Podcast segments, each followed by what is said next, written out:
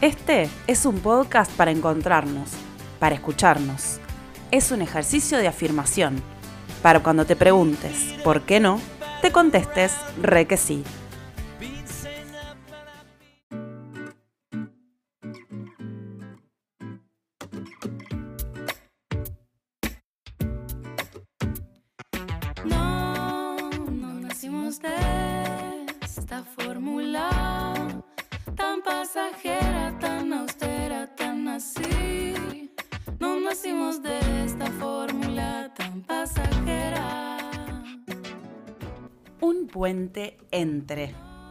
Tendido con una sonrisa, abierto de generosidad para multiplicar.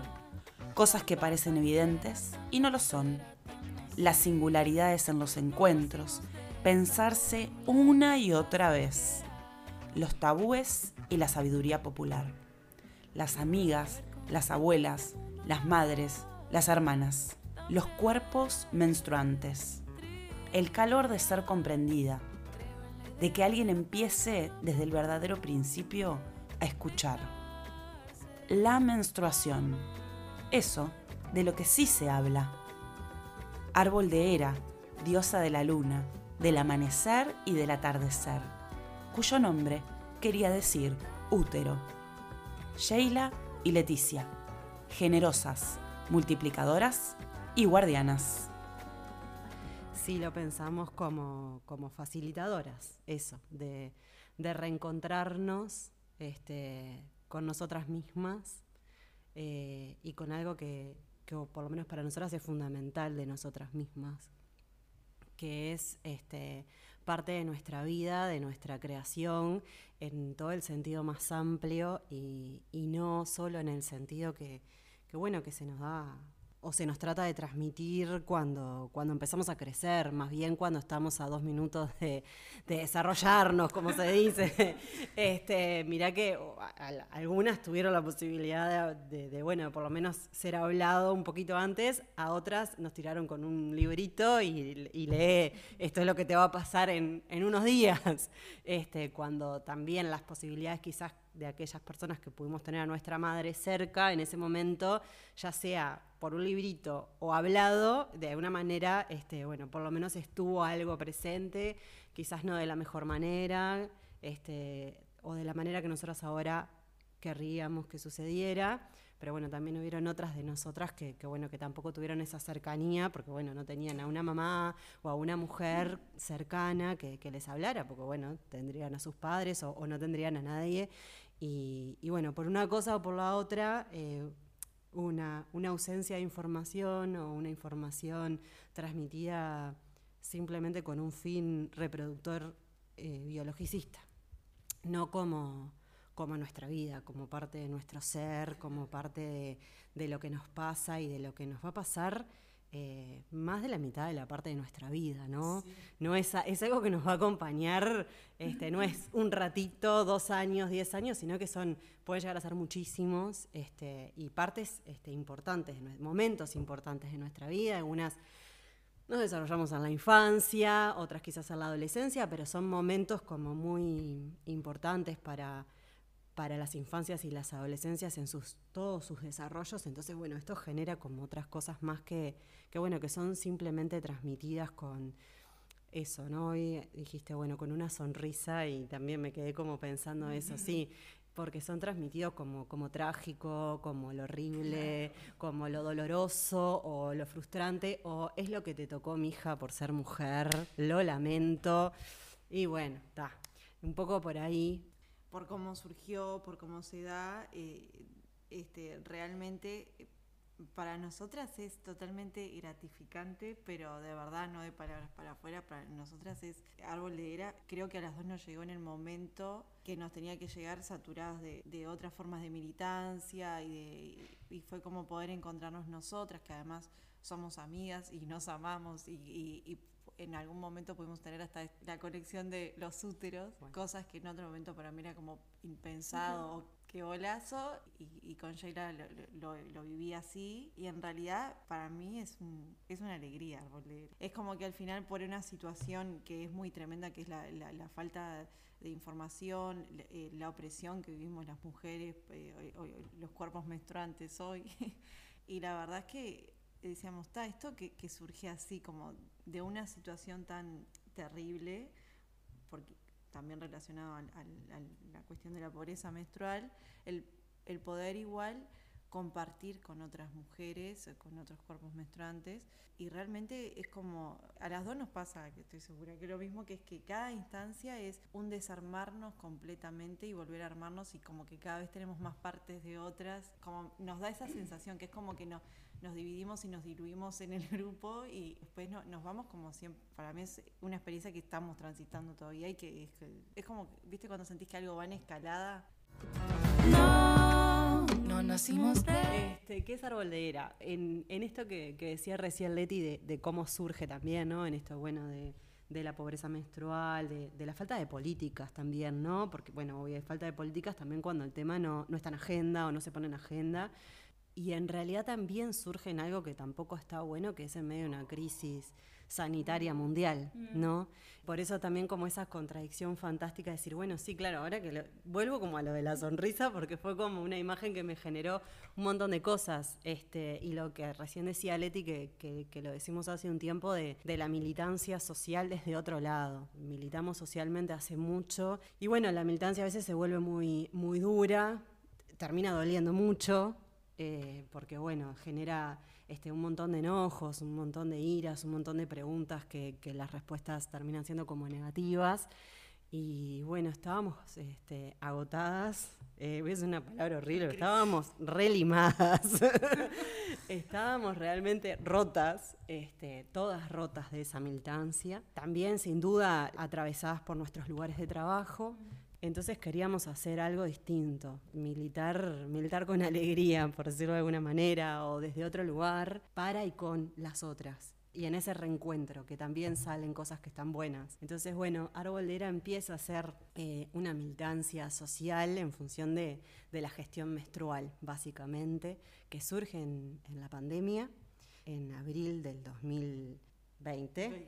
Y surge porque, bueno, una, una amiga, y en esto de, de conectarnos entre nosotras, una amiga médica de familia, y tenía un grupo de mujeres, y bueno, y ahí dice, mira Sheila, vos y tus toallitas y tu menstruación y la luna, necesito que por favor vengas a dar un taller a estas mujeres, porque bueno, hay un planteo de, este, tenemos plata solo para comer y apenas nos está alcanzando, este, no tenemos plata para comprarnos un adherente, un tampón, ¿no? Como algo tan básico de común y tan digno este, para las personas que menstruamos, eh, no estaban accediendo, ¿no? Y, y tampoco sus hijas o sus nietas, la comunidad en general, sobre todo determinados barrios, determinados contextos. Entonces, este, ahí fue que dije, bueno, sí, yo voy a dar un- cómo se hace una toallita, que no tenía ni idea, aparte.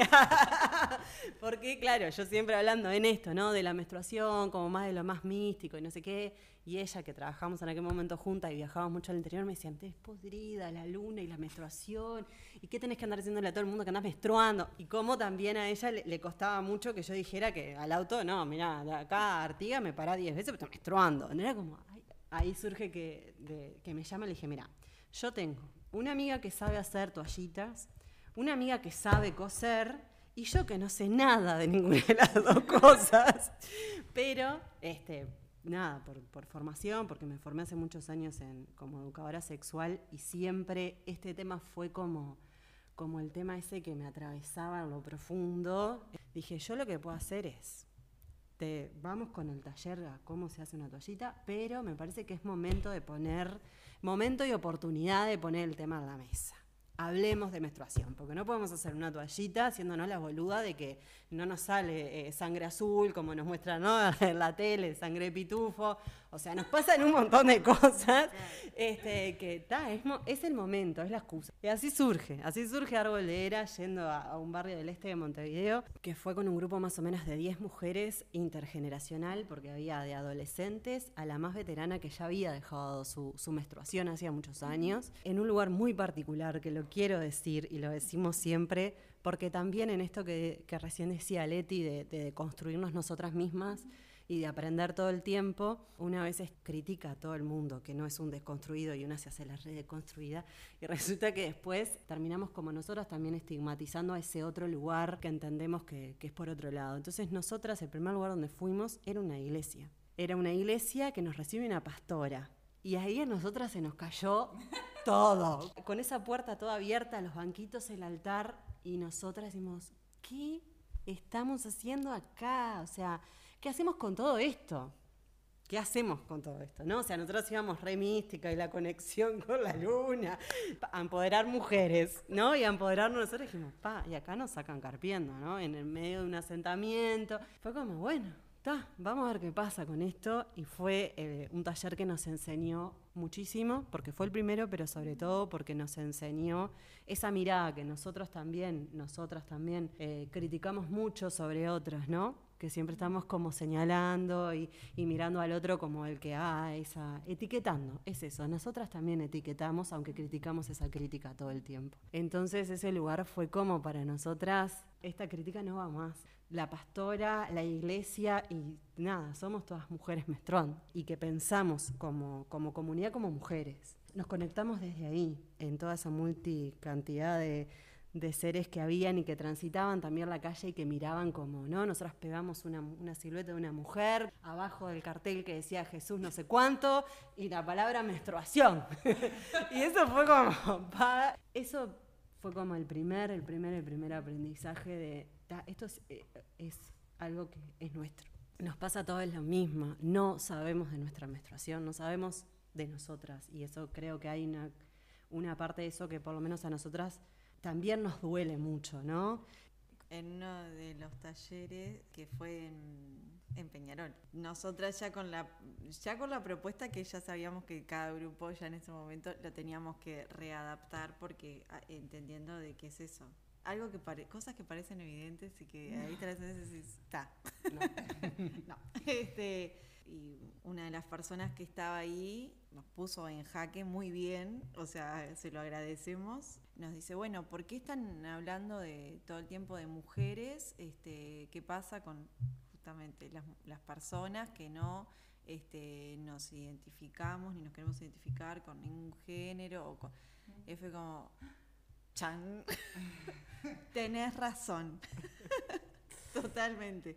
Y eso creo que está, que, que, que, lo que está bueno es que como nosotras también vamos desde ese lugar de, dio la posibilidad, fue un cachetazo, pero muy lindo, como siempre decimos, fue un, un buen cachetazo, un ubicarnos, este, y también reconocernos en, en esos aspectos nosotras mismas, de ser mujeres cisgénero, entonces, está, ahí fue como rebobinar, incluso fue como, ¿qué pasa con la silueta? Entramos en crisis total.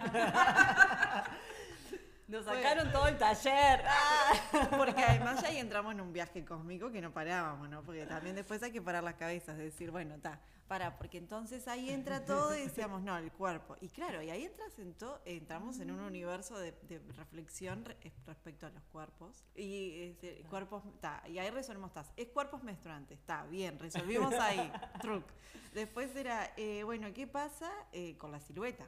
Y ahí los cuerpos o sea, la silueta siempre la hicimos con el cuerpo de una de nosotras dos. Una se tiraba al piso y la otra dibujaba el cuerpo. Pero igual decíamos, claro, también es todo un viaje los cuerpos, ¿no? O sea, los cuerpos hegemónicos, eh, incluso pensar la discapacidad, pensar...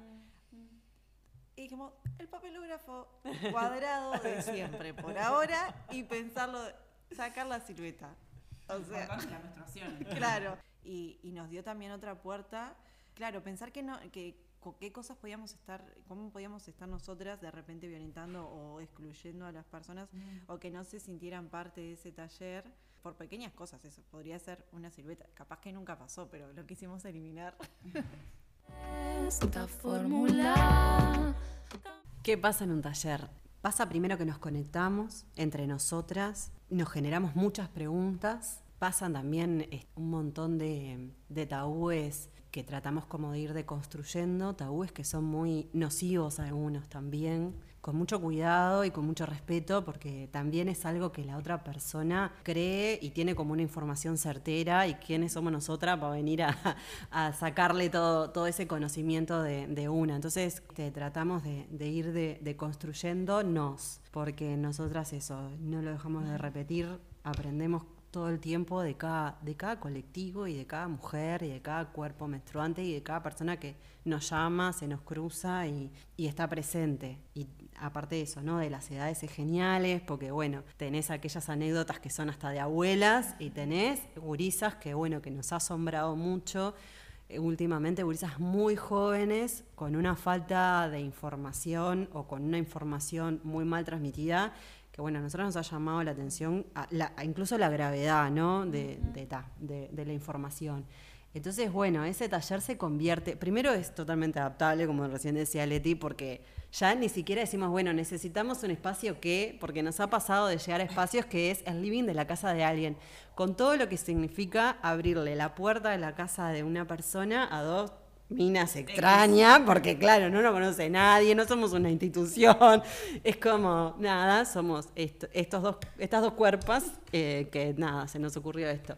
Y el living es esto, ¿no? La, mesa, las sillas, eh, había unas que nos esperaban con un té y una con todo un despliegue de cosas, como, como buenas educadoras que solemos ser. No, hay veces que tal, que todo eso no, y hemos aprendido también a, respetar mucho esos lugares que, que se vuelven como, como el espacio cuidado para que todas nos sentamos eh, lo más cómodas posible. Entonces, en los talleres surgen un montón de reflexiones, surgen muchísimas preguntas que, que, a veces se van un poco y tenemos como que tratar de volver, porque también surgen muchas preguntas sobre educación sexual básicas, incluso hasta de cuestionarnos, nosotras la idea nuestra es eso, facilitar esa conexión y a veces terminamos casi quedando un taller de educación sexual cuando, este, o sea, se va en eso, en que las mujeres no conocen su útero, piensan que es una cosa gigantesca de tamaño monumental de una caricatura, no conocen el cuerpo, no saben cómo se mete un tampón, un montón de cosas que bueno, que eso también nos preocupa y nos ocupa. Como mujeres pensando también eh, eh, y por formaciones también la, educación sexual que también es la base de nuestra vida. Porque es eso, o sea, somos cuerpos y la educación sexual va a través del cuerpo y cómo, cómo se construyen las relaciones cuando vemos esos baches de falta de, información o de formación muy mal dada, es preocupante. No, no nacimos de esta fórmula tan pasajera, tan austera, tan así. No nacimos de esta fórmula tan pasajera. Bueno, real que es algo que puede hacer cualquier persona en nuestras historias familiares en los orígenes, todas las mujeres usaron trapitos. Entonces es increíble, eso me llama, no me llama pila la atención en un sentido de que de un descubrimiento, sino en el darte cuenta de decir que, que es salado como algunos, este, como todo lo, ancestral y no ancestral, porque estamos hablando de economía también. Claro, economía y, no tantos años, y decís, todo bien, pero 50 años de, toallitas descartables derriban toda la historia previa de usar trapitos. Es real que todas personas pueden hacerlo, hay muchas personas que lo principal que les motiva es hacer la toallita de, de tela por una cuestión económica, otras por emprendimiento nosotros igual lo que insistimos es que es todo junto, lo que hacemos nosotras, que no quiere decir que después puedan tomar solamente la parte de, la, confección de las toallitas. En el último que, estuvimos también quedaron repolenteadas y, y yo creo que van a hacer, van a tomarlo de las toallitas y van a tomarlo de la, parte de la sensibilización y, y ahí en algunas creo que está de más porque creo que no que lo que se genera es, es esto de darse cuenta de, pa, esto lo re podemos hacer. Y el mirarse, las miradas entre esos colectivos de esas mujeres, decir, esto lo re podemos hacer, ¿entendés? Como, y, además incluso esto de que se puede hacer a mano también, no necesitas una máquina. Sí, hay una, una cosa que ahora que dice Leti en, en, re podemos hacerlo, re que sí, re que sí podemos hacerlo, nos, nos surge también esto de la multiplicación que hubieron como dos, dos cosas que me parecen re lindas como de tomar de la multiplicación. Lo primero es que esa pastora que hablamos en principio acompañó otros talleres con nosotras, fue, estuvo cosiendo, estuvo transmitiendo lo que pasó en esa comunidad. Y después, por otro lado, en este último grupo que, que estuvimos, que son las calandrias, estaban, que fue algo que, empezamos también, esto de, bueno, sí, de los cuerpos menstruantes, este, en esto de empezar a usar la palabra fortalecer o fortalecidas, estaban sumamente copadas con, nosotras podemos coser, pero nosotras podemos transmitir, que es en realidad nuestro objetivo, eh, pero así, el, primero, el de allá arriba, y ese que sí está este, ese, ¿no? El, el utópico, el que decís, bueno, camino para que eso pase, pero nadie me va a dar bola. No, este colectivo era como nosotras podemos transmitirlo, nosotras podemos ir y hacer estos talleres. Y eso a nosotras es lo que también nos emociona de todo esto, porque eh, nosotras lo hacemos para eso. En, esa militancia no es solamente esto de, bueno, sí, es una cuestión económica, eh, a nivel de, la economía familiar, es una cuestión económica a nivel de emprendimiento en estos momentos con esta situación y en este contexto. Es una cuestión ecológica, sí, también es ecológica. Hay una cuestión mística, sí, no para todos los cuerpos, obviamente, pero sobre todo esto de multipliquémonos. Porque si no lo hablamos, si no lo llevamos entre nosotras mismas y lo dejamos acá guardado, tampoco sirve.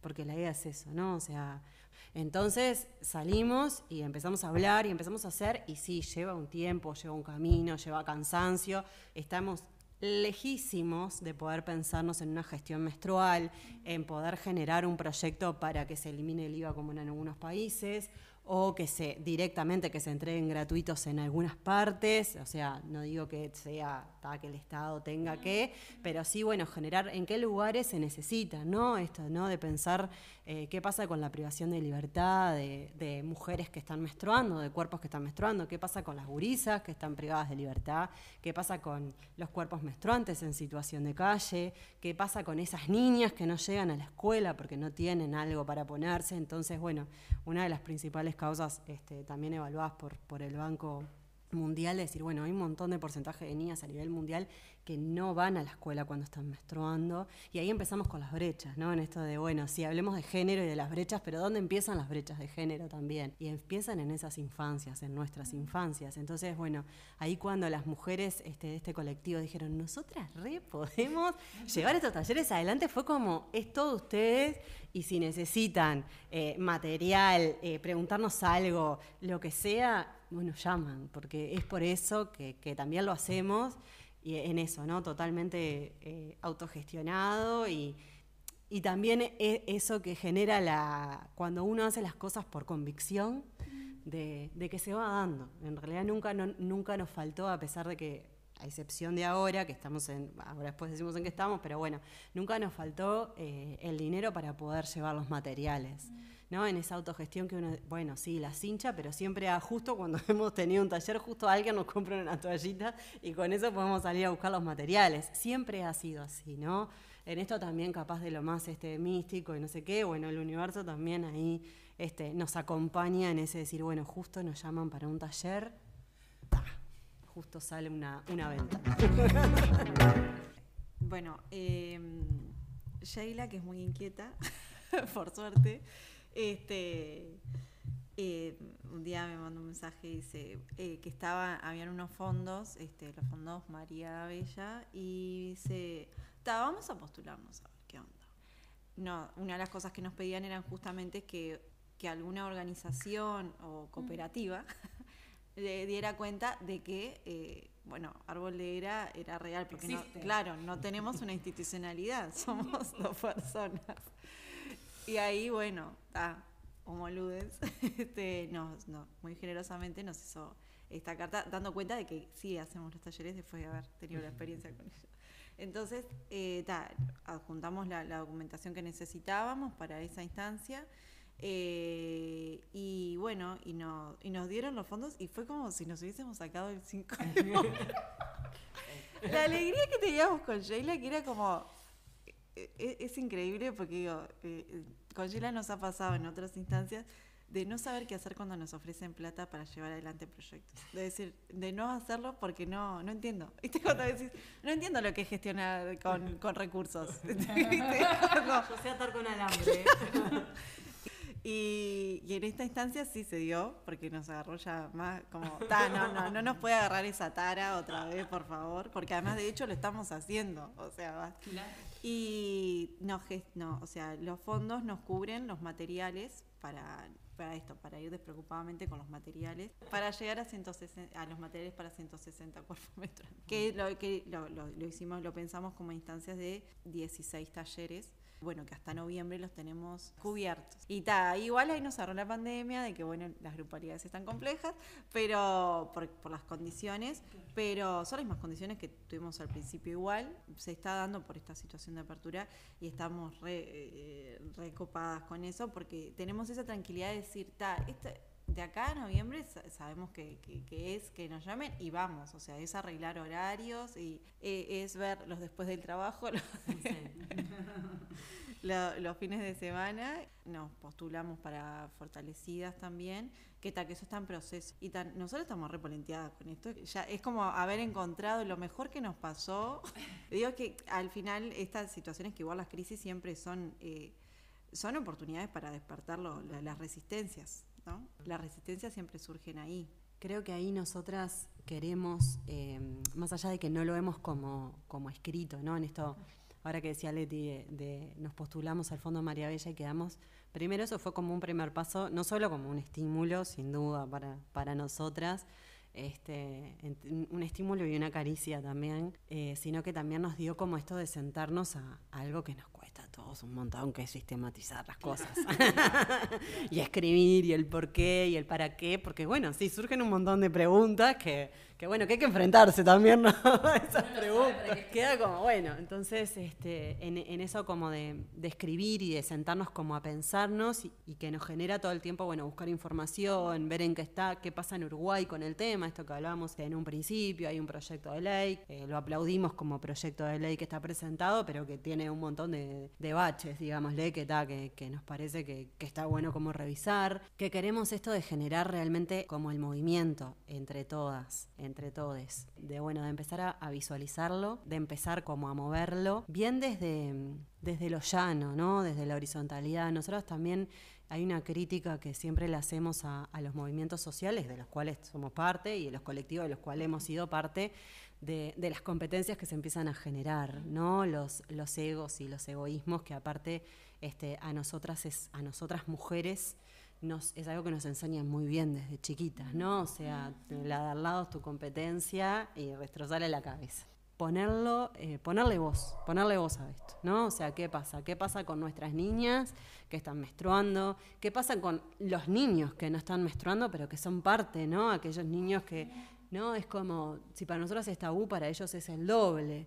Este, si bien Arbolera no, no está pensado para trabajar con niños eh, varones, hablando de esas como infancias de varones, sino que, este, que hemos también recibido muchas críticas por eso, de, bueno, ¿por qué tienen que ser solo niñas mujeres? Y no sé qué. Bueno, también entendemos que nosotras necesitamos, y las niñas necesitan esos espacios primero, ¿no? Empoderarnos, fortalecernos, para, bueno, después compartirlo desde la naturalidad con, con, el, con el otro sexo, con el que, o con el que no está, con el que no es un cuerpo menstruante. Entonces, bueno, tenemos como eso de eh, invitarles a empezar a pensar en esto y empezar a avanzar también, empezar a hacer un movimiento sobre esto. Me cuesta ver cómo siente este mundo de ahora, tan breve,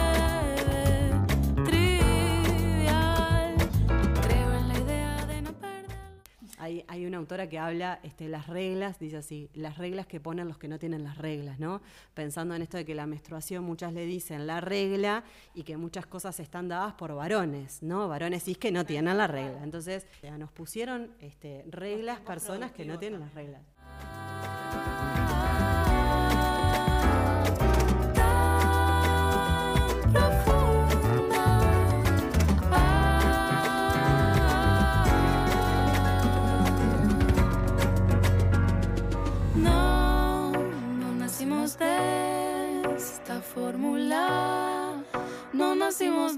Esta fórmula tan pasajera.